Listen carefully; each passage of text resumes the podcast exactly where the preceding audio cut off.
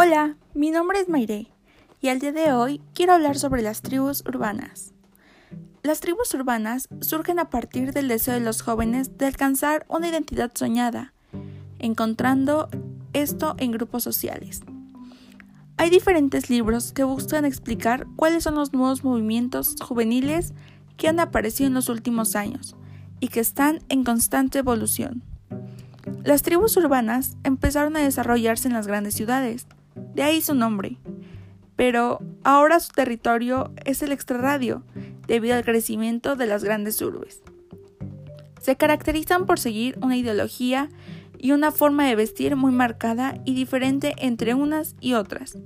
Además, los jóvenes lo tienen muy fácil para contactar con los movimientos, que pueden ser de su interés ya que disponen de Internet para ello. El fenómeno de las tribus urbanas y los movimientos radicales tiene que ver con la estética, de la que hacen gala y que se les hace fácilmente diferenciables. Pero estos grupos son mucho más que una pose. Estos movimientos ofrecen a los jóvenes unas señas de identidad concretas y en muchas ocasiones ligadas a la violencia y la intolerancia. Los adolescentes y jóvenes con poco arraigo familiar y social necesitan encontrar una identidad con la que sentirse alguien dentro de un grupo, así cambiando su forma de vestir y adoptando una serie de actitudes que les confiere una personalidad distinta.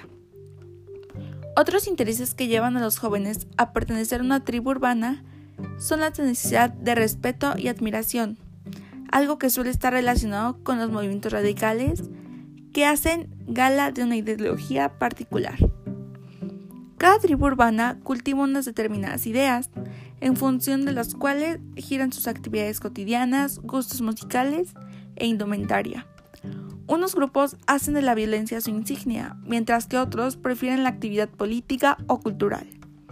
En todas las tribus hay una afirmación del yo y una defensa de los valores del grupo que dan seguridad al joven que busca sentirse identificado.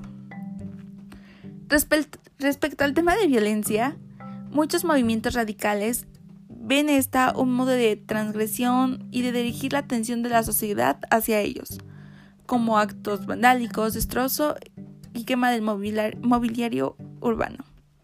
Y enfrentamientos con otros grupos forman parte de su razón de ser. Otros grupos llevan la violencia más allá del vandalismo y recorren las ciudades en busca de enemigos que atacar. A veces, la agresividad de los grupos no viene por las acciones que cometen, sino por la estética que exhiben, como los maquillajes extremos, peinados de colores y con cortes extraños, ropas, ropas llamativas, tatuajes, piercings, entre otros. Es la vía rápida que tienen estos jóvenes de dar a conocer a los demás las ideas que siguen. Aunque las tribus urbanas pueden parecer absolutamente diferentes entre sí, todas tienen unas características que les unen en su modo de comportarse. Por ejemplo, la marginalidad supone el apartamiento y la separación. Al principio, la separación será parcial, ya que los jóvenes que se introducen en una tribu urbana aún necesitan mantener los lazos familiares, al menos para asegurarse de su supervivencia. Después, esos lazos irán separándose gradualmente. Fruto de esa marginalidad se dará tendencia a los comportamientos antisociales. Otro de estos es la rebelía, ya que todos ven a la sociedad como algo hipócrita y sin sentido, por eso se rebelan contra las normas establecidas, aunque por otra parte, ellos siguen finalmente unas pautas de comportamiento concretas.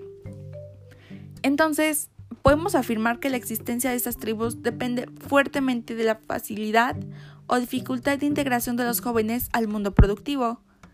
Por una parte, la presencia o ausencia de la ropa que distingue a sus integrantes está determinada por las actividades que deben desarrollar a nivel social, pues muchos de ellos se ven obligados a renunciar a su atuendo cuando asisten a la escuela, a sus trabajos, entre otros. Por lo tanto, en muchos casos, el uso de las vestimentas se va relegando a los espacios personales de convivencia, las reuniones con sus amigos, las salidas de fin de semana, entre otras cosas. Mm, por otra parte, es común que el fin de la adolescencia y la primera juventud, recordemos que esta etapa se va formando la identidad personal. Esto coincide con un cambio en las condiciones de vida social del individuo, que lo llevan a modificar sus conductas.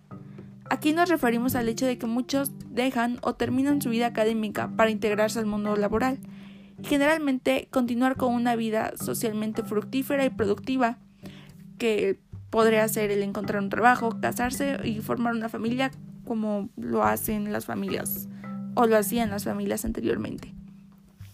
Como adultos debemos entender que las tribus urbanas se han convertido en una parte importante del proceso de desarrollo de muchos adolescentes, ya que los acompañan en el proceso de conformación de su identidad.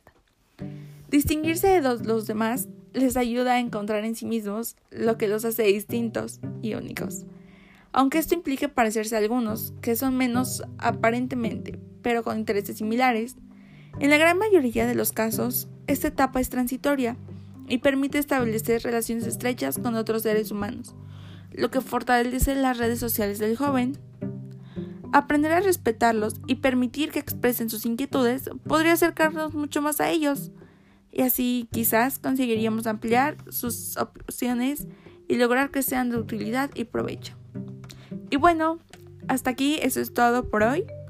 Pero dime tú, ¿qué es lo que piensas sobre las tribus urbanas? ¿Te consideras perteneciente a una?